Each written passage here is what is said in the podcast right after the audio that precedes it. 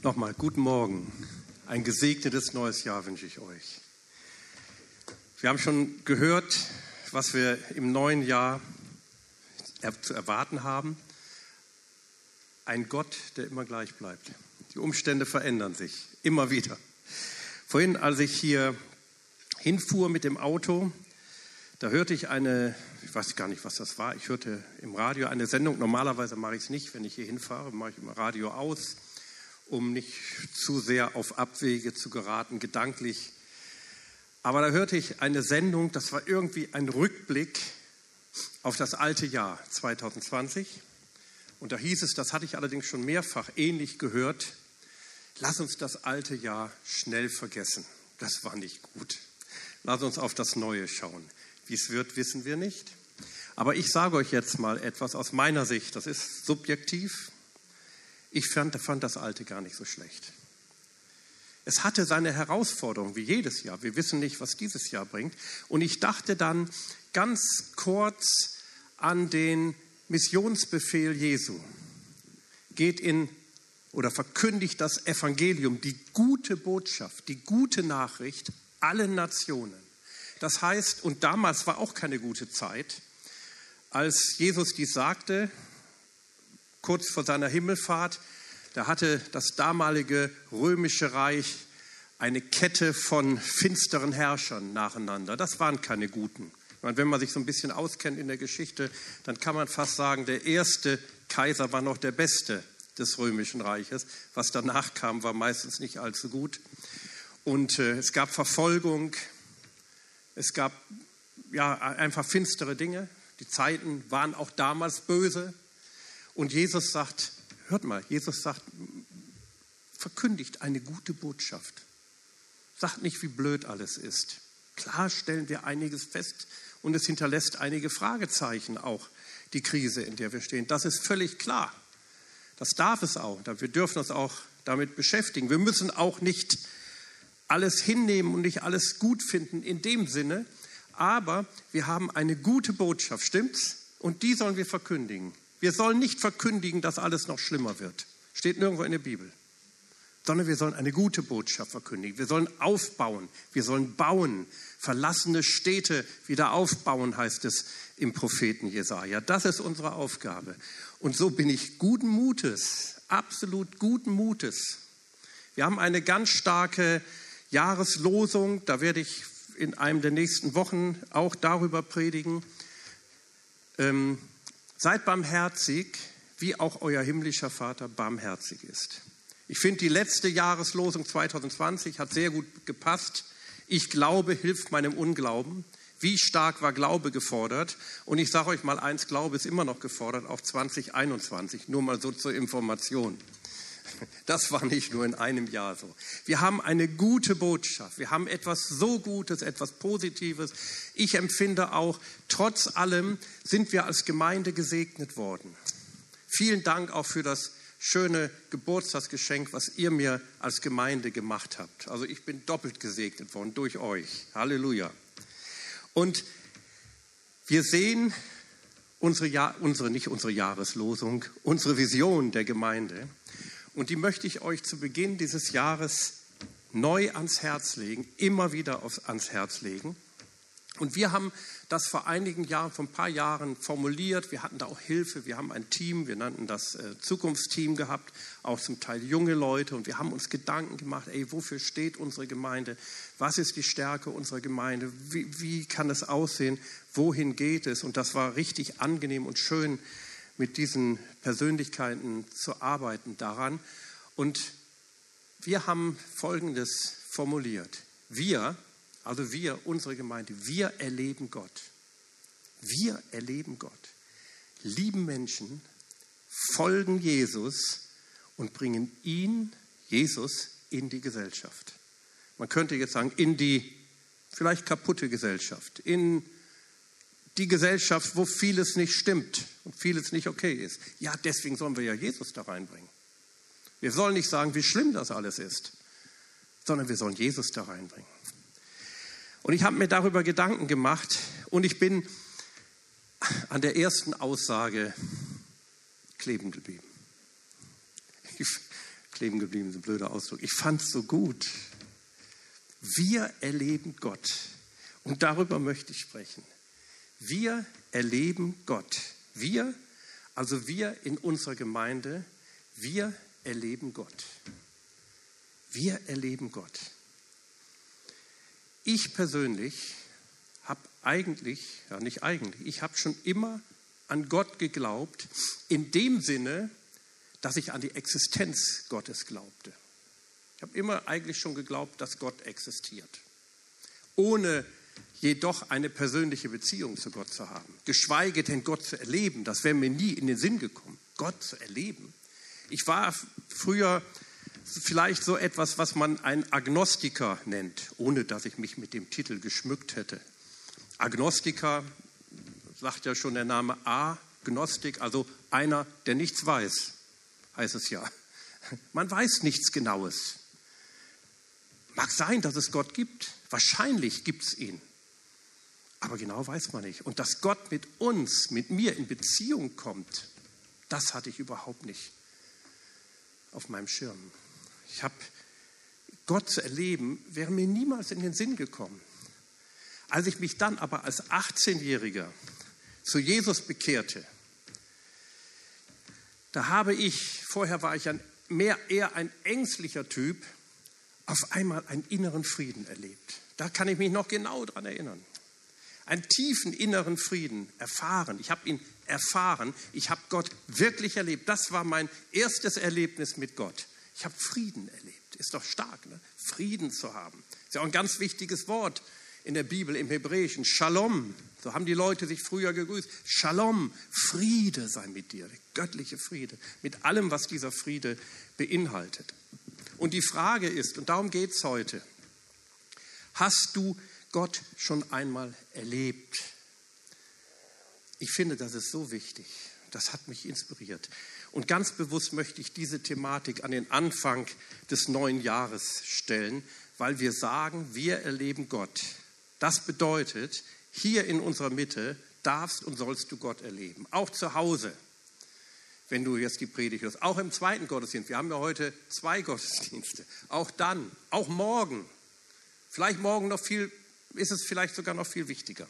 Und ich möchte einige Aspekte mit euch teilen, wie wir Gott erleben können. Das erste, das erste, ich nenne es mal so, heißt Gottes Berührungen erleben. Gottes Berührung erleben.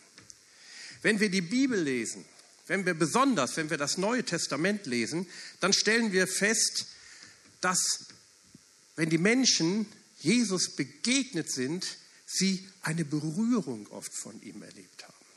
Sie haben, Jesus hat sie berührt. Ich lese mal etwas aus dem ersten Johannesbrief. Ich finde die ersten vier Verse so stark. Da heißt es, was von Anfang war, was wir gehört haben, was wir mit unseren Augen gesehen haben, was wir angeschaut und was unsere Hände betastet haben vom Wort des Lebens. Und das Leben ist erschienen. Und wir haben gesehen und bezeugen und verkündigen euch das ewige Leben, das bei dem Vater war und uns erschienen ist. Was wir gesehen und gehört haben, das verkündigen wir euch, damit auch ihr Gemeinschaft mit uns habt. Und unsere Gemeinschaft ist mit dem Vater und mit seinem Sohn Jesus Christus. Und dies schreiben wir euch, damit eure Freude vollkommen sei. Ich finde, das ist keine hohe Theologie. Das sind Erfahrungen. Was wir betastet haben, mit unseren Händen haben wir es angefasst, sagte Johannes. Ey, das war wirklich hier. Er meint natürlich in erster Linie die Menschwerdung Jesu. Wir haben es angefasst. Wir haben Gemeinschaft, auch heute noch. Das verkündigen wir euch. Wir haben ihn erlebt. Wir haben Jesus erlebt. Es heißt sehr oft im Neuen Testament, in den Evangelien, und Jesus rührte sie an. Jesus rührte sie an. Jesus kam irgendwo und rührte die Menschen an. Und wenn Jesus dich anrührt, dann passiert etwas. Glaubst du das? Wir brauchen die Berührung Gottes. Und unser Wunsch und unser Anspruch ist, deswegen haben wir das so formuliert, dass wenn Menschen unsere Gottesdienste besuchen, ob zum ersten Mal oder zum zigsten Mal, sie dann vom Heiligen Geist berührt werden. Als ich damals als 18-jähriger junger Mann zum ersten Mal unsere Gemeinde, wo ich dann zum Glauben kam, an dem Tag auch zum Glauben kam, besucht habe, das war im Abendgottesdienst, weiß ich noch, die hatten zwei Gottesdienste, war eine kleine Gemeinde. Da habe ich die Predigt absolut nicht verstanden. Also es sind ja keine guten Voraussetzungen. Ich kam dahin und der Pastor hat gepredigt und ich habe kein Wort verstanden. Ich habe auch ehrlich gesagt die Musik nicht besonders genossen. Lobpreis hatten die nicht. Da stand vorne ein Piano und jemand spielte Lieder aus dem Publikum, also den Besuchern, die, die sagten dann eine Nummer und dann schlugen alle die Nummer auf und der spielte die dann. Das waren meist so alte Hymnen. Die haben mich nicht interessiert. Also von der, vom musikalischen her. Aber irgendwie, ich weiß nicht, woran ich das festgemacht habe, am, am Äußerlichen mit Sicherheit nicht. Irgendwie habe ich gespürt, Gott ist da. Kennt ihr sowas? Ey, du spürst, Gott ist da. Du weißt nicht, woran machst du es fest, aber Gott war da. Und ich habe ihn erlebt. Wochen später ging ich dann in Wuppertal über die Straße und auf einmal sah ich einen jungen Mann, einen ehemaligen Freund, also eigentlich noch Freund von mir, aber ich hatte mich von dem hinterher ein bisschen ferngehalten, weil der Typ, der hieß Detlef, der war total abgesackt in Drogen, aber richtig schlimm. Und da habe ich gemerkt, um, der Umgang mit dem tut mir irgendwie nicht gut. Und ich habe dann so ein bisschen Distanz zu ihm gehalten. Das war so ein kaputter Typ. Der war so kaputt und der war so schlimm drauf. Und den traf ich dann. Und siehe und staune, der war mit einer Gemeinde unterwegs und verkündigte auf der Straße von Wuppertal das Evangelium. Das konnte ich mir natürlich nicht entgehen lassen. Dann bin ich zu ihm hin, sagte, Detlef, was ist denn mit dir los? Ähm, ich bin auch gläubig. Ja, sagte er, ich bin auch gläubig geworden. Aber ich sage, ey, du warst doch so schlimm in Drogen. Ja, sagte er, weißt du, ich habe ich hab, äh, die Drogen, die haben mich high gemacht, weiß ich heute noch, aber Jesus macht, hat mich higher gemacht als die Drogen. er hat mich higher gemacht. Und das hat es gebracht. Und da habe ich jetzt wieder dran gedacht und dann fiel mir folgender Bibelvers ein, und er steht in Epheser 5, 18 bis 19. Und da heißt es, und trinkt euch keinen Rausch an. Wichtig. Denn übermäßiger Weingenuss führt zu zügellosem Verhalten. Aber jetzt kommt es, lasst euch vielmehr vom Geist Gottes erfüllen. Habe ich gedacht, ey, was ist das denn für, für eine Alternative? Was für eine Alternative? Also trinkt euch keinen Rausch an oder nehmt keine Drogen, alles. Also könnte man da jetzt anführen. Das ist ja richtig. Ich hätte gesagt, seid lieber abstinent, reißt euch am Riemen. Aber der Apostel sagt, lasst euch viel mehr vom Geist Gottes erfüllen. Er stellt der Geist Gottes, die Erfüllung mit dem Heiligen Geist, das Erleben des Heiligen Geistes, stellt eine Alternative zu Drogen dar, zum Rausch. Stimmt's? Das finde ich ja stark. Und dann noch etwas am ersten Pfingsttag, als der Heilige Geist kam, da haben sich viele empört und, und wussten nicht, was es bedeutet. Und einige sagten, ey, wie die da drauf sind, guck mal, wie die sich benehmen, die sind voll süßen Weines. Die haben einen Tee oder hatten einen Tee. So kam es den Menschen vor. Also der Heilige Geist, die Wirkung, die Gott bringt, also was Gott bringt, die Berührung Gottes, haben eine Wirkung, stimmt's? Wir können Gott wirklich erleben und ich möchte das heute mal ganz bewusst so betonen. Natürlich gibt es auch eine Orthodoxie, eine Gläubigkeit unabhängig von den Wirkungen, die immer da ist. Aber es gibt auch die Wirkung und die möchte ich heute ganz besonders betonen. Jesus aber trat zu ihnen, Matthäus 17, Vers 7, rührte sie an und sprach, steht auf und fürchtet euch nicht. Jesus sprach, aber er sprach nicht nur, er rührte sie an. Das dürfen wir heute nicht so Hand auflegen. Aber es ist so wichtig. Deshalb sehne ich mich danach, dass wir das wieder dürfen. Das ist wirklich wichtig. Jesus rührte sie an und sprach zu ihnen. Steht auf, fürchtet euch nicht. Also wir brauchen die Berührung Gottes. Stimmt's? Wir brauchen die Berührung Gottes. Wir brauchen es, dass Gott uns wirklich berührt und das befreit uns von der Furcht. Mich hatte Gott damals berührt in diesem Gottesdienst, der äußerlich gar nicht so attraktiv war. Ich glaube, wenn wir so einen Gottesdienst hätten wie damals, dann würden viele unzufrieden. Aber Gott war da. Das war der Unterschied. Gott war da. Ich weiß nicht, wie und wo man das gemerkt hat, aber ich habe es gemerkt. Gott war da. Und das ist der Punkt. Was auch immer du gerade benötigst, bitte Gott, dir die Sorgen und Ängste zu nehmen, egal wodurch sie ausgelöst sein mögen. Du brauchst die Berührung Gottes. Das nächste, wie Gott uns berührt, ist, indem wir die Geistesgaben erleben. Wir haben ja am Anfang, wenn, bevor unser Gottesdienst beginnt, dann laufen ja immer die Werte unserer Gemeinde durch und da steht dann unter anderem Geist bewegt. Also wir sind Geist bewegt. Wir erleben und praktizieren die Gaben des Heiligen Geistes. Und das müssen wir immer wieder neu. 1. Korinther 14, 1, diesen Vers habe ich schon oft zitiert und ich, und ich zitiere ihn ganz bewusst immer wieder neu. Da schreibt der Apostel Paulus, strebt nach der Liebe, eifert aber nach den Geisteswirkungen, am meisten aber, dass ihr prophetisch redet. Eifert danach. Viele Menschen sagen, ich bin offen. Und der Apostel Paulus sagt, ich sage es jetzt mal mit meinen Worten, das reicht nicht, offen zu sein, sondern danach eifern. Ist mehr als offen sein, stimmt's? Eifern, das griechische Wort Seloates heißt glühende Inbrunst, ein verzehrendes Verlangen nach den Wirkungen des Heiligen Geistes haben. Die Frage ist, hast du das? Damit aktivieren wir das. Damit, dadurch wird es sichtbar. Das soll nicht nur Worte sein. Wir praktizieren die Gaben des Heiligen Geistes. Ja, wir müssen es auch tun. Die nächste Bibelstelle, 1. Petrus 4, Vers 10. Wie jeder, hört mal, jeder eine Gnadengabe empfangen hat, so dient damit als gute Verwalter der verschiedenfarbigen der verschiedenartigen Gnade Gottes. Ich habe da in Klammer noch dahinter geschrieben, so kann man es nämlich auch übersetzen, der bunten, der vielfarbigen Gnade Gottes. Also wenn, wenn Gott wirkt durch seine Gaben in unserer Mitte, dann wird die Gemeinde bunt. Wollen wir eine bunte Gemeinde haben? Ich meine nicht nur, dass wir uns bunt anziehen und die Wände jetzt bunt streichen, das sollten wir vielleicht nicht tun. Also bunt anziehen dürft ihr euch ruhig aber geistlich, vielfarbig, bunt. So möchte Gott unsere Gemeinde haben. Das sollte unser Ziel sein für das Jahr, in dem wir jetzt stehen.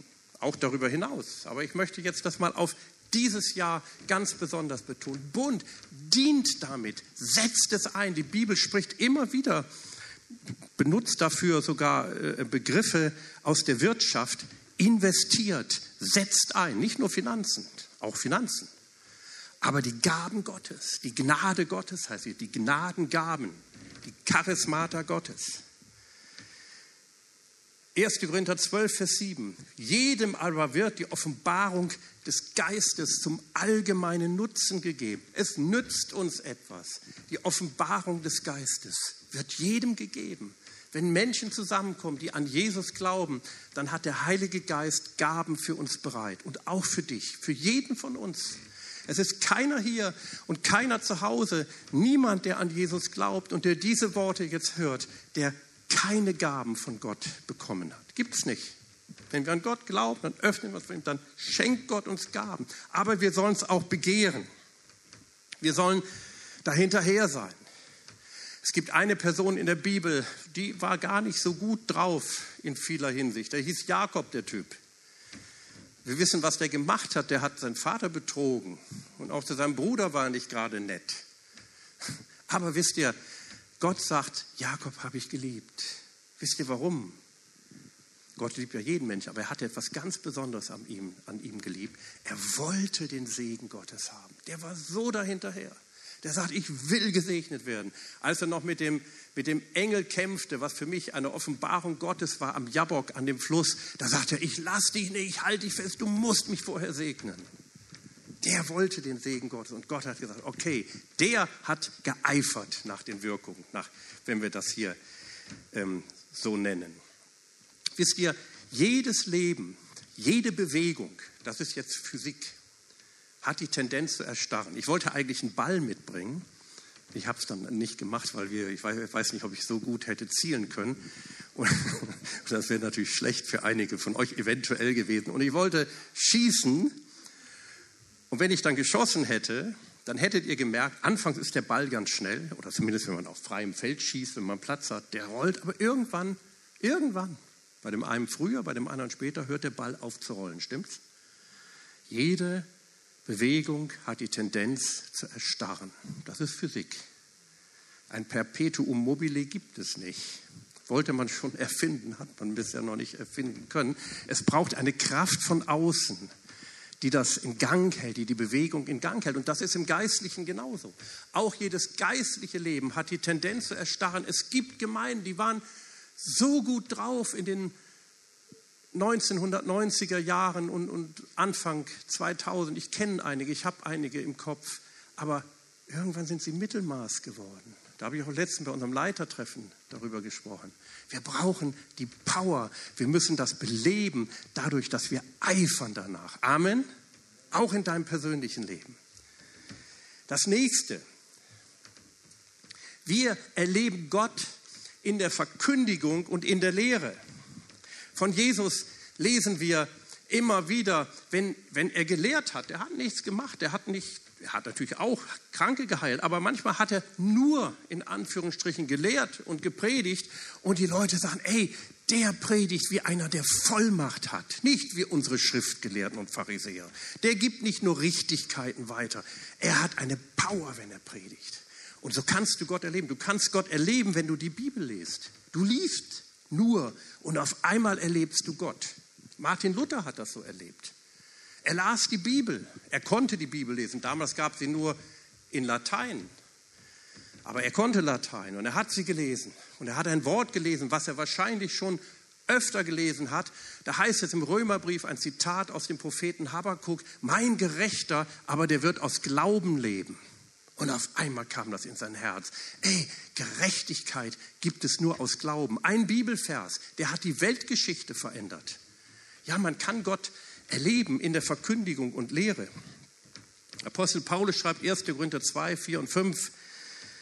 Und mein Wort, Augenblick, wo bin ich?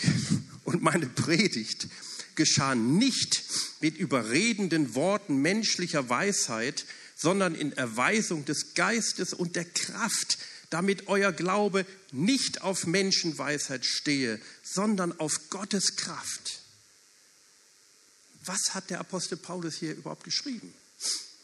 Er hat erstmal eine Absage gemacht an die griechische Philosophie und an die griechische Redekunst, die sogenannte Rhetorik, das haben die Griechen erfunden. Er sagt, darauf besteht meine Predigt und mein Wort nicht. Es besteht in der Weisung des Geistes und der Kraft. Ich habe früher immer geglaubt, damit meint der Apostel Paulus, dass wenn er gepredigt und wenn er gelehrt hat, dann hat er auch Zeichen und Wunder gewirkt. Hat er auch. Aber das steht da gar nicht. Er sagt nicht durch meine Predigt, die dann zeigt, der dann Zeichen und Wundern folgte, sondern er sagt, mein Wort, griechisch steht hier Logos, und meine Predigt bestanden in Erweisung des Geistes und der Kraft. Das Wort selber was ich verkündigt habe, die Lehre, waren nicht nur Richtigkeiten, die ich weitergegeben habe, dadurch kam Kraft in die Herzen der Menschen. Es wurde Kraft freigesetzt. Das sagt der Apostel Paulus. Mein Wort, mein Logos bestand in der Weisung des Geistes und der Kraft. Ich habe das manchmal erlebt. Ich kann mich an eine Konferenz erinnern, wo ich war. Da predigte jemand, lehrte jemand und ich war total geflasht. Ich hatte Tränen in den Augen. Weil auf einmal, auf einmal merkte ich etwas. Und ich merkte, hier ist eine Power. Ey, was der Mann da verkündigt hat, etwas in mir freigesetzt. Und da habe ich gesagt, ich möchte nicht mehr hinter dem zurück, was ich jetzt erkannt habe. Das nächste sind Heilungen. Wir erleben Gott in den Heilungen, die wir erleben. Dämonenaustreibung auch. Jesus hat gesagt, wir sollen Dämonen austreiben. Damit sagt Jesus auch, die Welt, die ist nicht so schön und gut. Es gibt Dämonen. Jesus hat nicht gesagt, klagt über die vielen Dämonen, die rumlaufen. Und über die Macht des Teufels und was der Teufel alles Böses macht. Ja, der macht viel Böses. Sondern er sagt, treib sie aus. Fertig. Aber jetzt zu diesem Wort. Das steht in Matthäus 11, Vers 26. Bitte? 2 bis 6. Ich habe den Strich nicht gesehen, meine Augen werden langsam schwach. Johannes hörte im Gefängnis vom Wirken Christi. Er schickte einige seiner Jünger zu ihm und ließ ihn fragen, bist du der da kommen soll oder müssen wir auf einen anderen warten? Jesus gab ihnen zur Antwort, geht zu Johannes und berichtet ihm, was ihr hört und seht. Blinde sehen, Lahme gehen, Aussätzige werden geheilt, Taube hören, Tote werden auferweckt und den Armen wird Gottes gute Botschaft verkündet. Und glücklich zu preisen ist, wer nicht an mir Anstoß nimmt. Johannes war der größte aller Propheten. Jesus selber nennt ihn, sagte, der ist der größte aller Propheten. Und er, und er erkannte, er hatte Offenbarung von dem Messias. Er erkannte, dass Jesus das Lamm Gottes war und landete im Knast durch Herodes, weil er dem Herodes die Wahrheit gegeigt hat. Und das konnte der nicht ab. Manchmal ist das so. Wir wollen immer so diplomatisch und lieb und nett sein, aber manch Johannes war immer nicht so lieb und nett, sondern er hat klar die Wahrheit verkündigt und war im Gefängnis. Und auf einmal kam ihm irgendwie Zweifel und er sagt: Ey, der Messias ist doch gekommen und ich sitze hier im Knast. Ich warte eventuell auf meinen Tod. Der kam dann ja auch. Herodes ließ ihn enthaupten. Und dann schickt er seine Jünger zu Jesus und sagt, ey, bist du denn wirklich der, der kommen soll? Bist du der Messias? Und interessant ist, Jesus sagt nicht ja und er sagt nicht nein. Er sagt, er zitiert aus Jesaja 35 und sagt, geht zu Johannes und sagt ihm, was ihr seht. Blinde sehen, Lahme gehen, Aussätzige werden geheilt, Taube hören, Tote werden auferweckt, den Armen wird gute Botschaft verkündet. Das ist das, was passiert, wenn der Messias kommt. Sagt dem Johannes das, der weiß dann schon Bescheid. Der kennt das Wort Gottes. Das passiert, wenn Jesus wirkt. So dürfen wir Gott erleben und das, danach müssen wir auch eifern. Das gehört auch zu den Wirkungen des Geistes, denen wir nacheifern sollen, dass sie bei uns geschehen. Das nächste Lobpreis müsste René eigentlich ein großes Amen sagen. Lobpreis. Wisst ihr, wenn ich, wenn, ich, wenn ich so im Alten Testament an Lobpreis denke, denke ich natürlich an den König David, den großen König, der den Lobpreisdienst so nach vorne gebracht hat. Aber ich denke auch an das Buch Nehemia. Und ich denke an Nehemia, der nach der babylonischen Gefangenschaft das Volk Gottes, der Wiederherstellung im Volk Gottes wirkte. Das war seine Aufgabe. Er baute die Mauern um Jerusalem wieder auf, was sehr wichtig war. Und dann machte er noch was. Das lesen wir am Ende äh, des Nehemia-Buches. Er stellte den Lobpreis wieder her, wie es früher zur Zeit Davids war.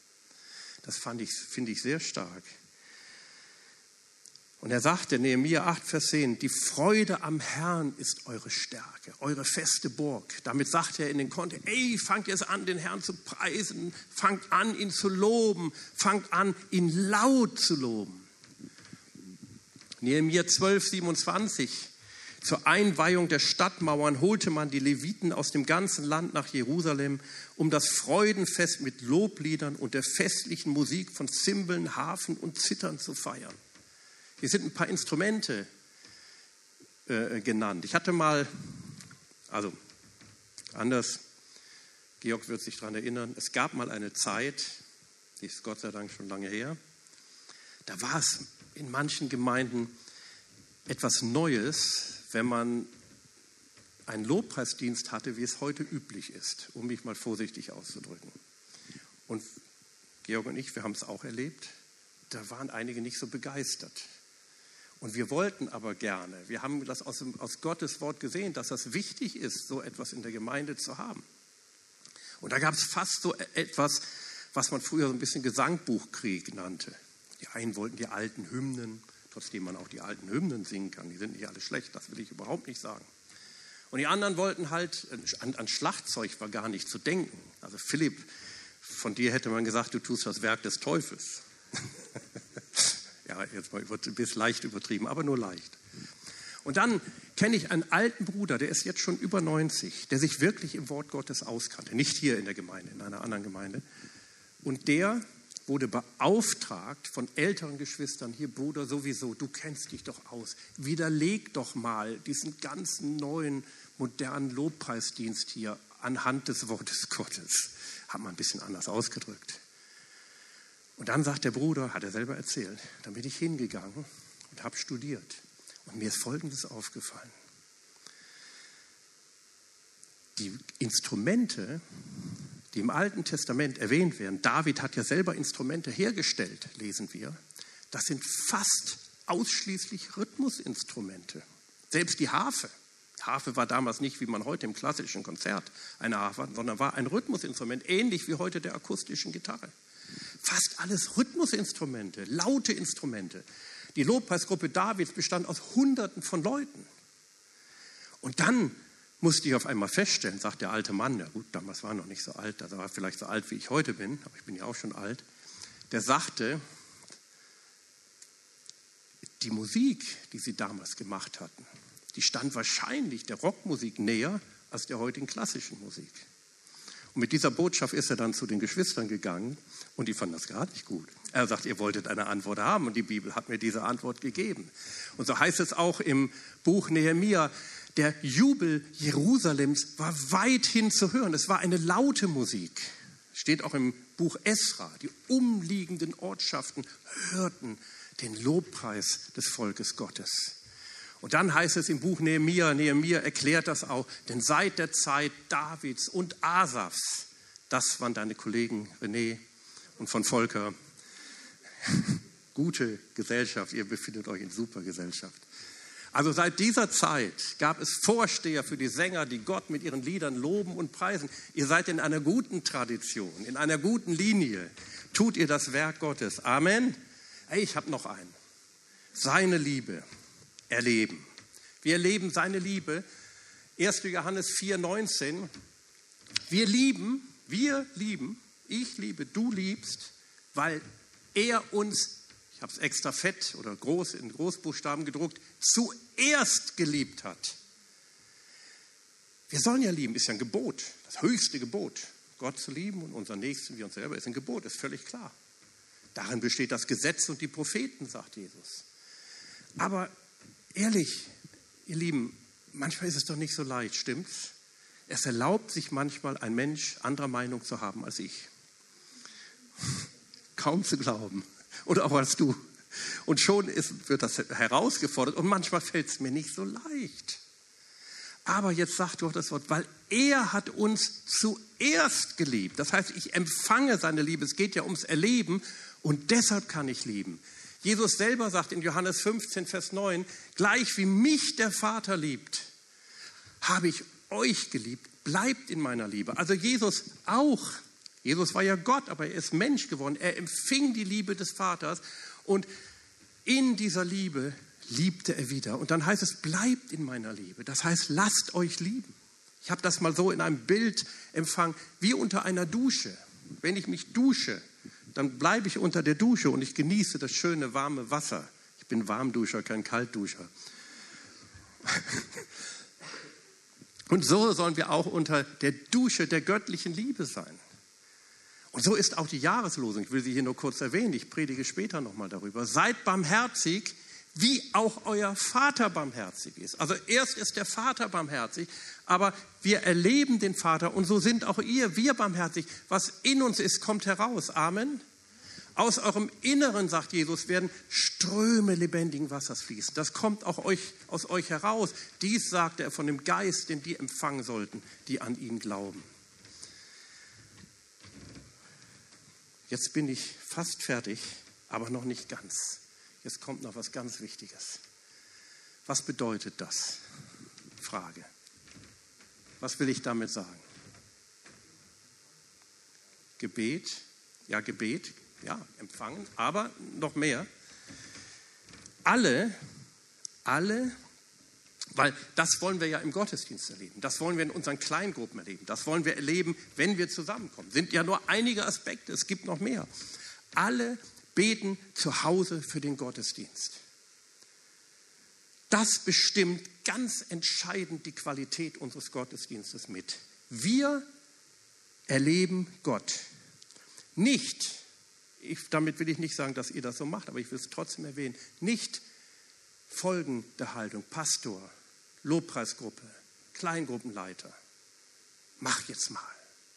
Ich will Gott erleben. Das ist jetzt deine Verantwortung. Mach mal, dass ich schöne Gefühle bekomme. Natürlich sind die auch gefordert. Die Leiter sind besonders gefordert, ja, aber nicht nur. Jeder reife Christ ist für die Gemeinde und den Gottesdienst mitverantwortlich, vor allen Dingen im Gebet. Das lehrt Gottes Wort, ganz klar. Nicht mit einem falschen Anspruch an Menschen in den Gottesdienst kommen. Das bringt irgendwann Enttäuschung. Das kann keiner leisten, sondern komme mit geladenem Akku zum Gottesdienst, weil die Kraftquelle hast du in dir. Amen. Ich bin nicht deine Kraftquelle oder irgendjemand anderes, egal wer hier steht. Ich bin es nicht. Natürlich habe ich auch meine Verantwortung, wir alle. Komm mit geladenem Akku zum Gottesdienst. Ein bekannter Mann Gottes namens David Wilkerson, der sagte einmal, wenn ein Besucher nach dem Gottesdienst sagt, also wenn ein Besucher nach dem Gottesdienst sagt, ich habe gespürt, dass Jesus gegenwärtig ist. Freuen wir uns alle, stimmt's? Er sagt aber, dann kann man sicher sein, dann kann man sicher sein, dass es nicht nur an der Predigt oder am Lobpreis gelegen hat. Es hat daran gelegen, dass es eine Gemeinde ist mit Menschen, die zuerst zu Hause gebetet haben, ehe sie zum Gottesdienst gekommen sind. Keine Kirche kann lebendiger sein als die Menschen, die sich dort versammeln. Die Gegenwart des Herrn lässt sich einfach nicht imitieren. Amen. Ich gehe mal zurück zum Lobpreis, was ich gesagt habe. Da habe ich ein Zitat von einem bekannten Mann, Joel Houston von der Gemeindebewegung Hillsong, die sehr bekannt dafür ist, dass sie einen ganz tollen Lobpreisdienst macht und das in den ganzen Leib Christi auf der ganzen Welt hineinbringt. Und der sagt, Gott hat die Musik aus dem einzigen Grund geschaffen, um ihn zu preisen und die Menschen mit dem Himmel zu verbinden. Amen. Und jetzt möchte ich einige Zitate bringen zum Abschluss von Christine Kane, auch von Hillsong.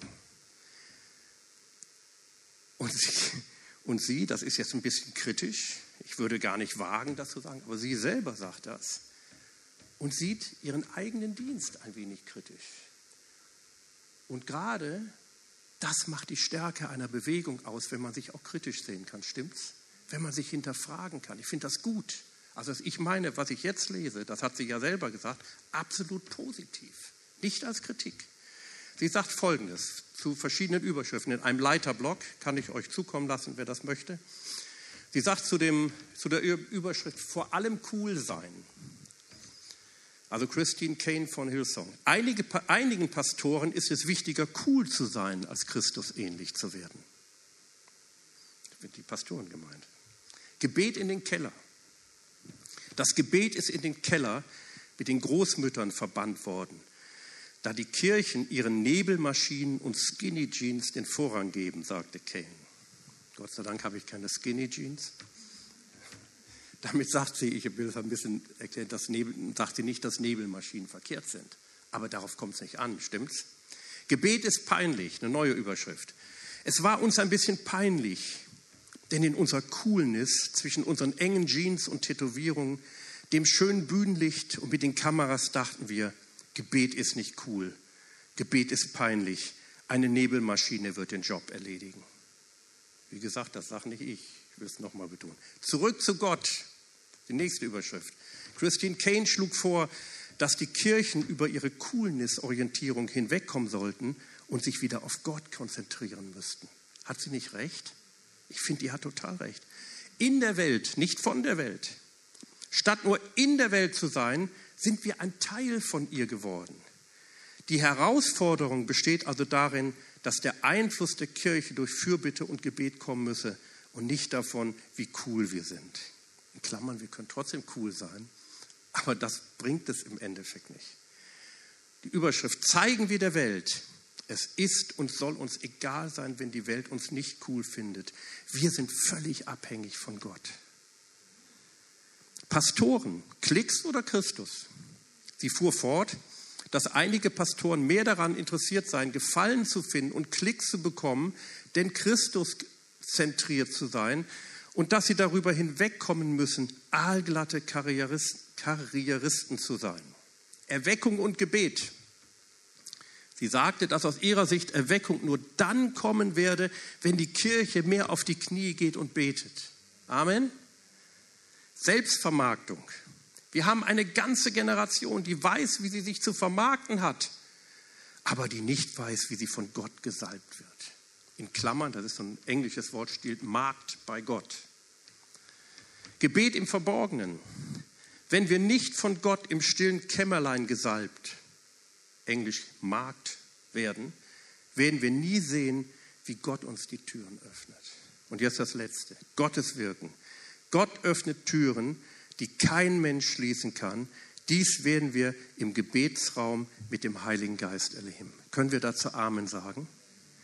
Und ich sage jetzt mal Folgendes. So erleben wir, wir, und jetzt meine ich uns alle, jetzt meine ich uns als Gemeinde, alle, die hier zur Gemeinde kommen, alle, die mir zuhören, alle, die Jesus kennen, so erleben wir Gott. Und deshalb ist dieses Bild so wichtig. Amen.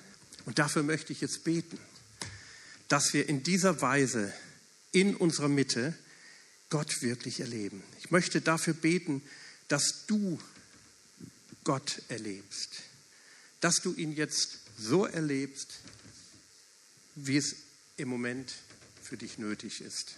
Der Herr weiß das. Und ich möchte dafür beten, dass wir solch eine Gemeinde werden, wie Christine Kane das sagte. Dass sie sagte, finde ich gut. Und das spricht für die Lebendigkeit dieser Bewegung, dass sie korrekturfähig ist. Es gab zwei Könige, es gab mehrere Könige, aber zwei besondere Könige in Israels. Der eine hat wenig Schlechtes gemacht, der hieß Saul. Wir lesen nicht von Götzendienst und, und von, von solchen Dingen, aber er war nicht korrekturfähig. Gott hat zu ihm gesprochen und er konnte sich nicht korrigieren. Er blieb bei seiner Linie und er ging ins Verderben. Der andere hat viel Mist gebaut. Ehebruch, nicht gerade nett. Mord initiiert, aber der konnte, war korrekturfähig. Zu dem konnte Gott reden und er hat sein Leben verändert. Der hieß David, bis heute der größte aller Könige in Israel.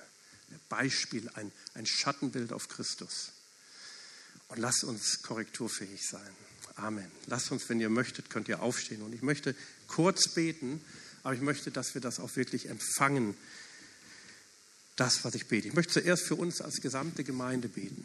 Herr Jesus, danke, Herr, dass wir heute auch, wie wir es von Christine Kane gehört haben, wie ich es vorlesen durfte, Herr, dass wir so starke Worte hören und so wunderbare Wahrheiten, Herr. Herr, hilf, dass wir alles, wirklich alles, alles Gute, alles, was es gibt, alles, was uns hilft, von dir erwarten und nicht von Menschen. Herr, wir Menschen sind nur die Mittler und das sind wir gerne. Wir freuen uns, dass du dein Werk durch Menschen tust. Aber Herr, es kommt von dir, Herr. Und wir wollen einfach von dir die Power erwarten, die du hast. Wir wollen, dass hier in unserer Mitte, Herr, wenn wir zusammenkommen im Gottesdienst oder in irgendwelchen Kleingruppen und zu Gebetsveranstaltungen oder wann und wie auch immer, wollen wir dich erleben, Herr. Herr, wollen wir dich erleben. Ich möchte, Herr, dass Menschen hier reinkommen und sagen, von Herzen sagen, ich habe Gott erlebt. Auch wenn sie selber nicht wissen, wo und wie und woran sie es festmachen, Herr, dass sie dich erleben, hier in der Mitte.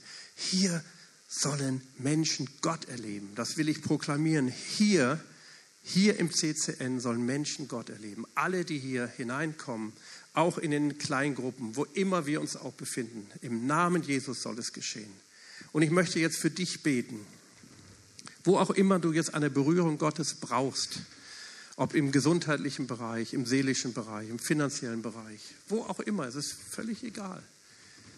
Ich möchte, dass du die Berührung Gottes erlebst, dass du erlebst, Jesus rührt dich an, Jesus spricht zu dir, aber er rührt dich auch an. So, Herr Jesus, so geh jetzt buchstäblich durch die Reihen, geh nach Hause, Herr, und wirke du an den Bildschirmen, wo Menschen sitzen und dieses Wort und jetzt dieses Gebet hören.